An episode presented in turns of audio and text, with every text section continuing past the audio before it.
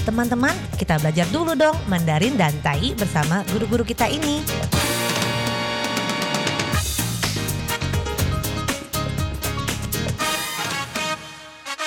Apa kabar? Tajahau, saya Maria Sukamto. Tajahau, saya Ronald. Dageho, apa kabar?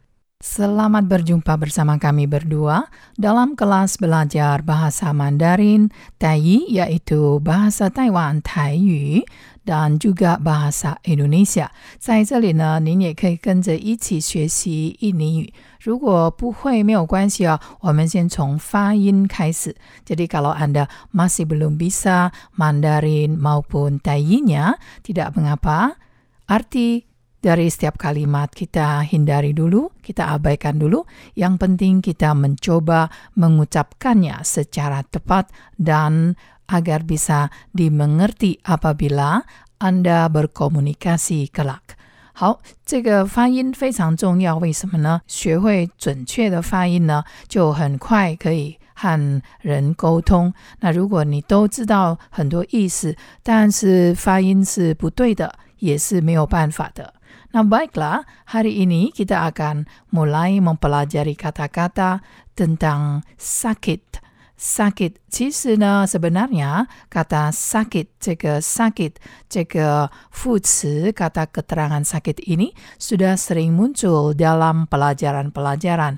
其实这个副词 sakit 已经经常出现在我们的教学里面了。不过我们要继续学习，学会它，然后可以远离它。Tetapi kita perlu mempelajari terus menerus dan kita hindari. Nah hari ini kita ulang kembali. Apakah Anda masih ingat? 我们来复习一下，还记得吗？sakit, sakit. 生病， 生病，但意是破病，破病。 sakit semping di sini sakit semping misalnya sakit panas atau demam sakit panas atau demam 发烧，发烧，但意是发烧，发烧。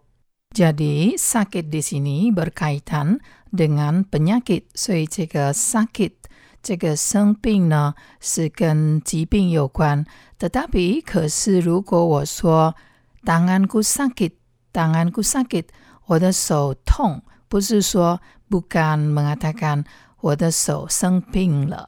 Tetapi mengatakan sakit di sini kalau tangan yang sakit menggunakan tong, tong untuk sakit. Jadi kepala sakit, 不是我的头生病了，tapi 我头痛，saya kepala sakit, saya kepala sakit menjadi 我头痛，我头痛 menggunakan tong untuk sakit di sini. Jadi kita bisa membuat catatan tersendiri.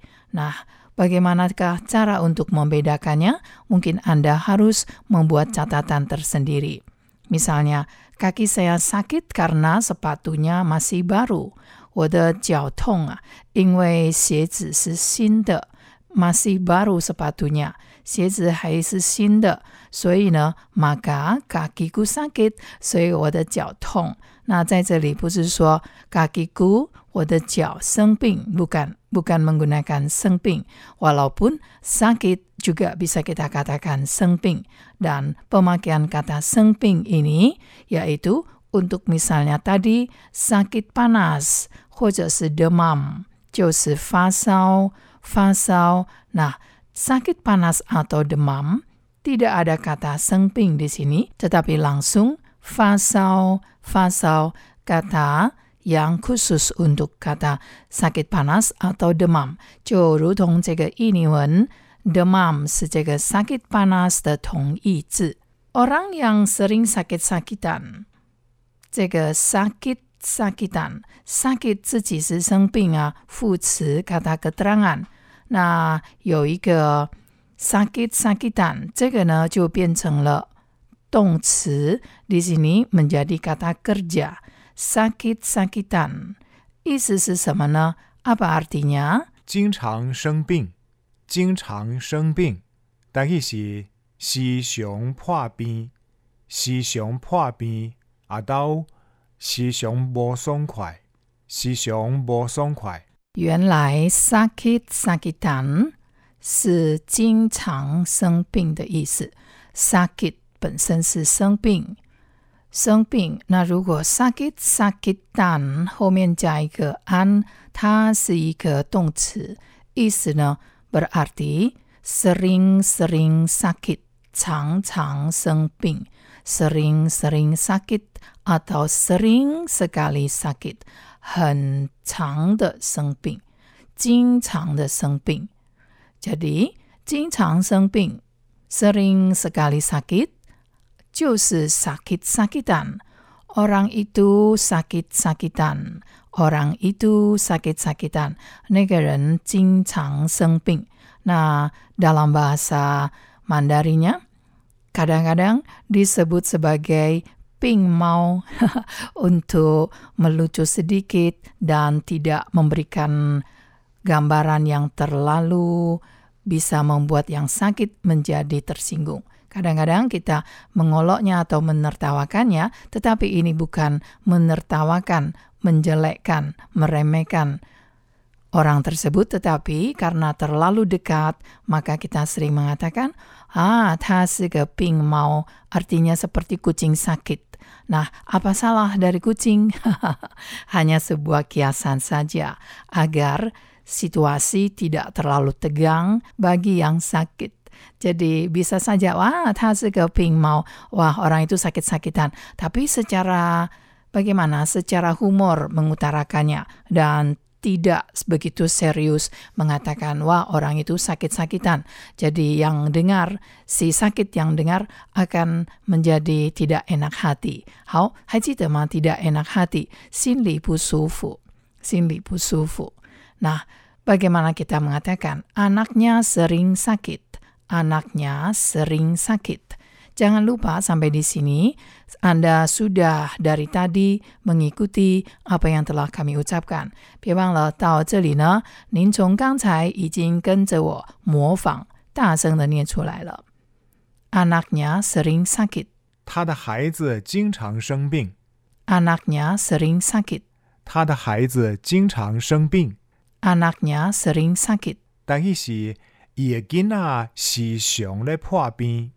Anaknya sering sakit.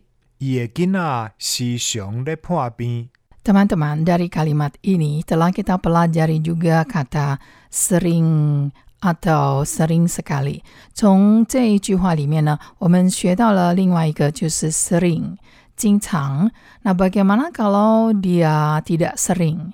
Tidak sering 就是jarang，它的同义字是 jarang。tidak sering 就是 jarang。 那 sering 的lawan kata 是 jarang。maka 所以 dia jarang sakit。dia jarang sakit。他不常生病。 dia jarang sakit。他不常生病。 dia jarang sakit。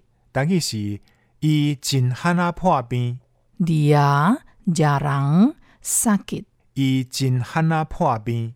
Teman-teman, hari ini kita mempelajari kata sakit, kita ulang dan divariasikan. Sakit kita ulangi, ya, sengping, sengping. Kata keterangan, fuci. Tapi kalau kaki sakit, kita mengatakan jiao tong. Sakit gigi, ya tong. Jadi tidak semua sakit se sengping Hanya misalnya sakit panas, demam, fasau, maka berbeda. Jadi juga tidak semuanya menggunakan ping di belakangnya untuk menyatakan sakit. Nah, 经常生病呢, sakit-sakitan. Jarang sakit, 不常生病. Nah, teman-teman, kita jumpa lagi di lain kesempatan. 好，我们下次见喽，三百军吧。